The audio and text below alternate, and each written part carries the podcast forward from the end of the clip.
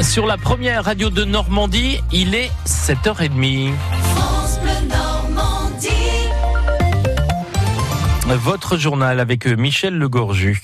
La fête du travail en ce 1er mai et une question, Michel, a-t-elle encore du sens Depuis plusieurs années, la manifestation parisienne est le théâtre de violents incidents. C'était le cas l'an passé. Ce 1er mai a été classé à haut risque. Les forces de l'ordre craignent de nouveaux débordements à Paris. Le ministre de l'Intérieur s'attend à la venue de 1000 à 2000 Black Blocs dans la capitale et un très gros dispositif de maintien de l'ordre a été mis en place à Paris, David. Giacomo. Paris, capitale de l'émeute, ou encore Apocalypse à Paris, ce sont quelques-uns des appels lancés depuis plusieurs semaines déjà sur les réseaux sociaux. Alors pour que le 1er mai reste la fête du travail et pas celle de la violence, Christophe Castaner annonce la mobilisation aujourd'hui de 7400 policiers et gendarmes, des forces de l'ordre qui devront une nouvelle fois être très réactives dans les rues de la capitale. 190 binômes de policiers vont sillonner Paris pour intervenir au plus vite en cas de violence. Tout au long du parcours de la manifestation syndicale de cet après-midi entre la gare Montparnasse et la place d'Italie. Les commerçants doivent baisser leurs rideaux et même se barricader. Le préfet de police a pris un arrêté qui concerne 584 commerces.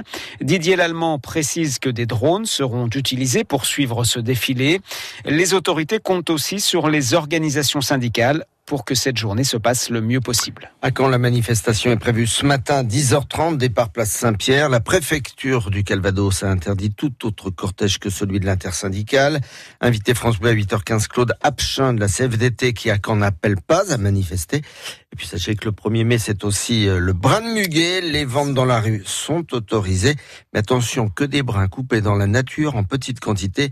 Et les vendeurs ne doivent pas installer de table ni s'installer à proximité d'un fleuriste. Eh bien justement, aujourd'hui 1er mai, c'est la fête du travail. Et pourquoi pas, Michel, du télétravail Le télétravail qui gagne du terrain. Un quart des salariés seraient concernés aujourd'hui, mais ce taux devrait continuer d'augmenter car le cadre juridique euh, sur euh, une ordonnance de septembre 2017 a été assoupli. Et les avantages du télétravail sont palpables des deux côtés. Il y a plus de productivité, euh, constatent les patrons, et une meilleure qualité de vie selon les salariés.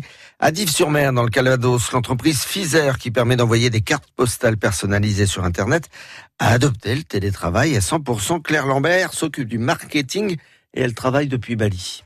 On n'est pas obligé forcément de travailler sur les mêmes plages horaires. Par exemple, on a une personne qui est basée au Canada, qui peut travailler sur la plage horaire qui l'arrange. Et on a des canaux de communication qui nous permettent euh, d'avoir des archives, des projets, de ce qui se passe. Donc on a une liberté énorme. ce qui m'a énormément surprise, c'est que moi j'ai toujours travaillé dans des grandes entreprises, des open space de 100, 200 personnes. Et j'ai jamais eu autant d'interactions avec mes collègues que chez euh, Pfizer. Donc tout d'abord, on a des vidéoconférences tous les jours. Et puis euh, là, actuellement, c'est le cas. On se rejoint deux fois par an. Une fois à Une fois dans une ville à l'étranger pour euh, se retrouver.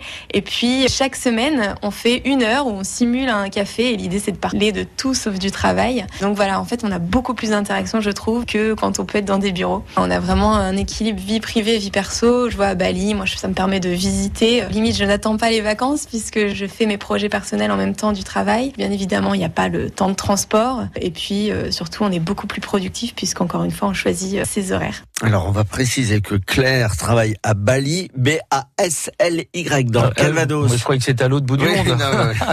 Six salariés travaillent au siège de Pfizer à et donc une vingtaine dans le monde entier. Un nouvel épisode judiciaire dans le feuilleton GDE. Le site de Nonan-le-Pin est définitivement fermé, vous le savez, depuis 2016, mais neuf personnes se retrouve euh, devant le tribunal correctionnel de Caen pour diffamation en cause des commentaires postés sur Facebook. Les prévenus se sont retrouvés une première fois hier, mais l'audience a été renvoyée car le dossier n'est pas complet. L'affaire sera jugée le 17 septembre prochain.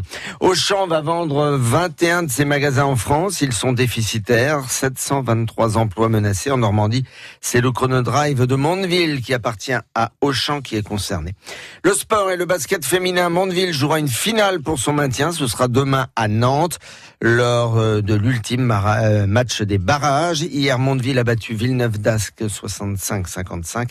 Reste maintenant la dernière marche et il faudra la grimper, la franchir. Ce sera donc demain soir. On croise les doigts. En football maintenant, le PSG est bien triste champion de France. Le hein. PSG qui continue gentiment mais sûrement de sombrer en fin de saison. Hier pour la 34e journée de Ligue 1, Paris qui menait deux buts à un, un quart d'heure de la fin s'est incliné 3 à 2. Le champion coule. Il réalise la séquence la plus catastrophique de l'ère Qatari, toute compétition confondue. Quatre défaites en cinq matchs. Paris coule, Bruno Salomon est quasiment en silence. Il est bien triste ce champion de France. Le PSG est en train de se saborder et de gâcher sa saison sans âme, sans jeu, abandonné par certains joueurs. Alors on ne parle pas de Neymar qui cette fois-ci peut se demander vraiment ce qu'il fait dans cette galère. Non, on parle de garçons au mental friable qui semblent perdus depuis deux mois. Encore hier soir, Kim Pembe, Draxler, Paredes, tous ces joueurs-là qui sont titulaires jouent mal et surtout n'ont aucune réaction d'équipe. Ajoutez à cela des joueurs fatigués comme Alves ou encore André Di Maria. Et vous avez quand même là un scénario catastrophe pour cette équipe parisienne qui coule en silence puisque comme toujours la direction ne prend pas la parole alors que l'équipe réalise la pire séquence de l'RQSI avec quatre défaites en cinq matchs et sans jouer les oiseaux de mauvais augure vu l'ambiance qui règne au club, on ne voit pas comment Thomas Tuchel et les derniers joueurs qui mouillent encore le maillot vont réussir à éviter que le PSG se fasse encore battre sur les quatre derniers matchs qu'il reste à jouer jusqu'au 25 mai prochain. Le Stade Malherbe, lui, se réveille et peut compter sur ses supporters. Ils seront au moins 700 samedi soir au match à Guingamp pour soutenir les Malherbistes. Hier, 400 places vendues en une demi-heure le matin, 300 l'après-midi. Il faut dire que le club offre le déplacement, le bus. Et puis en Ligue des Champions, l'Ajax d'Amsterdam a battu à Londres Tottenham hier soir 1 à 0 en demi-finale. Allez.